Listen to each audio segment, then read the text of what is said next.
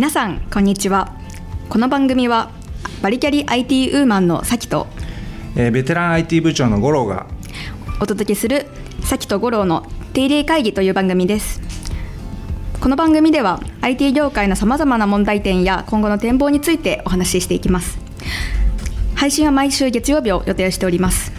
なおこの番組はシステム開発と IT サービスの株式会社トラントの提供でお送りしております。皆さんこんにちは本日のテーマは外国人 IT エンジニアについてということでやっていきたいと思います。はいよろしくお願いします。よろしくお願いします。あのそうですね外国人 IT エンジニアのテーマちょっと僕も話したいなと思った理由として結構あの面接とかね、はい、あの今普段すること多いんですけど、まあ、日本人の IT のエンジニアもあのお会いするしあの外国人の IT エンジニアもすごいお会いするんですけどあの、まあ、外国人 IT エンジニアの方やっぱり総じてあの優秀な方が多くて、まあ、あとやる気も非常にあって、はい、まあ、言葉は多少たどたどしいこともあるんですけれども、まあ、これからねそのやっぱりグローバルでこう仕事をしていくっていうところを考えた時に、はい、あのこういった外国人の IT エンジニアの方とどういうふうにうまく仕事していくかっていうことについては、結構僕も関心が最近あって、今日はちょっと楽しみにしてますんでよろしくお願いします。よろしくお願いします。はい、ということで本日は特別ゲストを呼んでいます。いるんですか？特別ゲストがいます。はいはい、あのトラントの社員のヒューさんに来てもらっています。ヒューさんよろしくお願いします。よろしくお願いします。はい、よろしくお願いします。では初めにヒューさんの自己紹介からしてもらってもいいでしょうか？はい。あこんにちは。ヒューです。um, ベトナムから来ました。あ大学を卒業してからあずっと日系企業で働いています。あソフトウェア開発の仕事をしています。あ経験はあ Java、Android と iOS 開発する経験があります。はい、以上よろしくお願いします。よろしくお願いします。ありがとうございます。まさにあのベトナムから来られて、で、あの日系企業でエンジニアをされているという今日まさに五郎さんが聞きたい内容が聞けそうな感じですね。すね Q さんはえっとソフトウェア開発とか IT 業界何年ぐらいっておっしゃいましたっけ？ああ、14年ぐらいですね。14年。14年。14年。はい。結構長い期間やられていて。で日系企業とももう何年ぐらいお仕事されてるんですか？あいやずっと日系企業だけ働いていますので14年です大学卒業されてから14年間日系企業で今の IT エンジニアをされているということですね。そうですね。なるほど。ですね。はい。そもそもヒューさんはなぜ日系企業で働こうと思ったのでしょうか？新聞新聞の広告を見てこの会社いいと言われたので友達と一緒にその会社に応募しました。そこでちょっと聞いてみたいんですけど、はい、えっとヒューさんはその日本のその企業の広告を見て応募する前に日本に対してどういうイメージ持ってました、はい、あイメージは日本は、うん、まあもともと日本人は有名ですね。なんか、うんうん金弁みんな侍侍 は有名です。あとあ、まあ、子供の時、うん、あドラえもんドラえもんあドラえもんよく見てますみんなはベトナム人はよくドラえもんを知ってますねあとドラゴンボールドラゴンボールはい、翼とか。はい、翼。はい、翼。え、あのサッカーの？サッカー。そういうアニメ流れてたんですね。はい、そうですね。みんなが好きですよ。あみんなよく読んでいました。なので日本のこともみん。なも好きですね。うん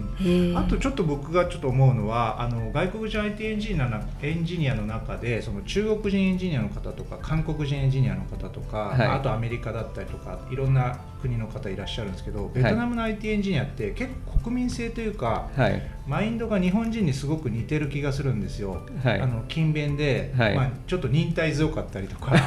そういうところってなんでそういうふうに似ちゃ似てるんですかね？どうどう思います？似てると思いません？あそうですね。似てますね、うん、あ日本人はその、はいはい、その年に聞いて、うん、なんか日本橋と橋を作っていた、ああなるほどね、まあ、ずっとから日本とのなんか取り取りやり取りと貿易していたので多分その関係でやっぱそれで親近感を感じてたんだ。はい。多分その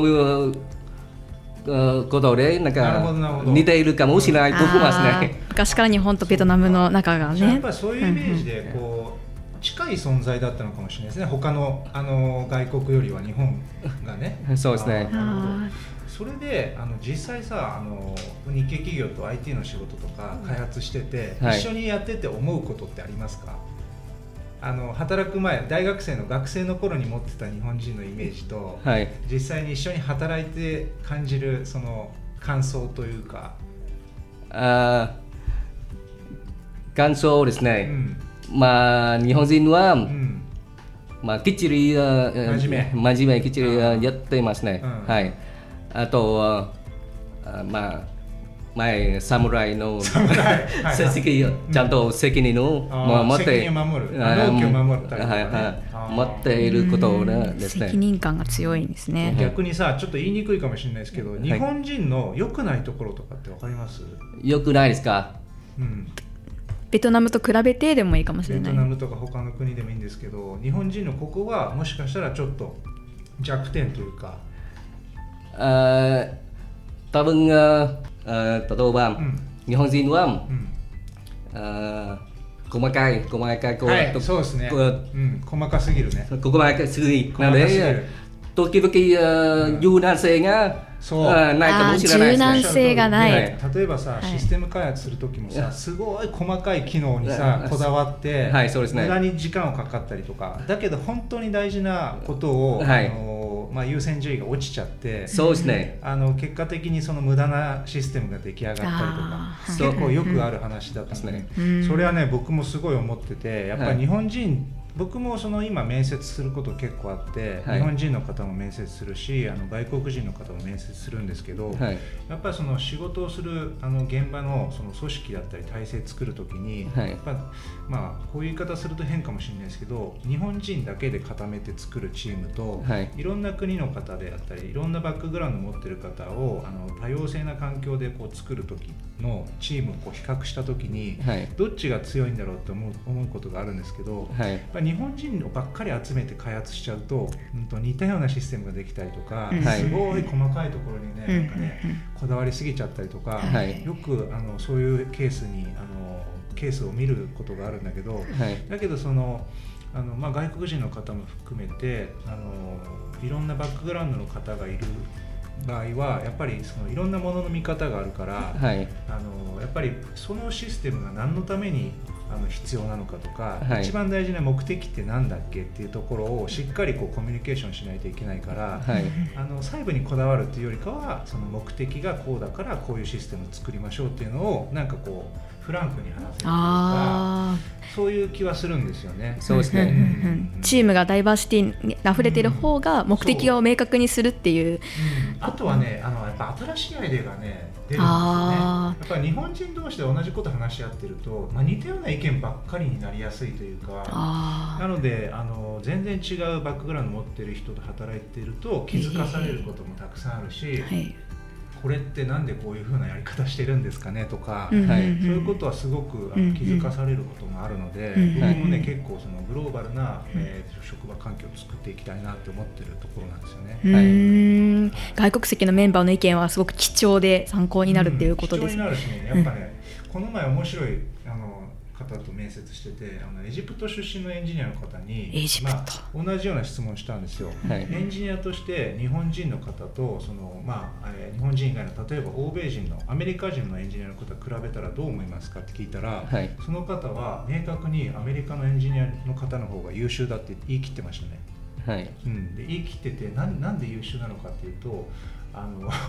あのアメリカのエンジニアの方ってやっぱ6時になったらすぐ帰っちゃうらしいんですよね。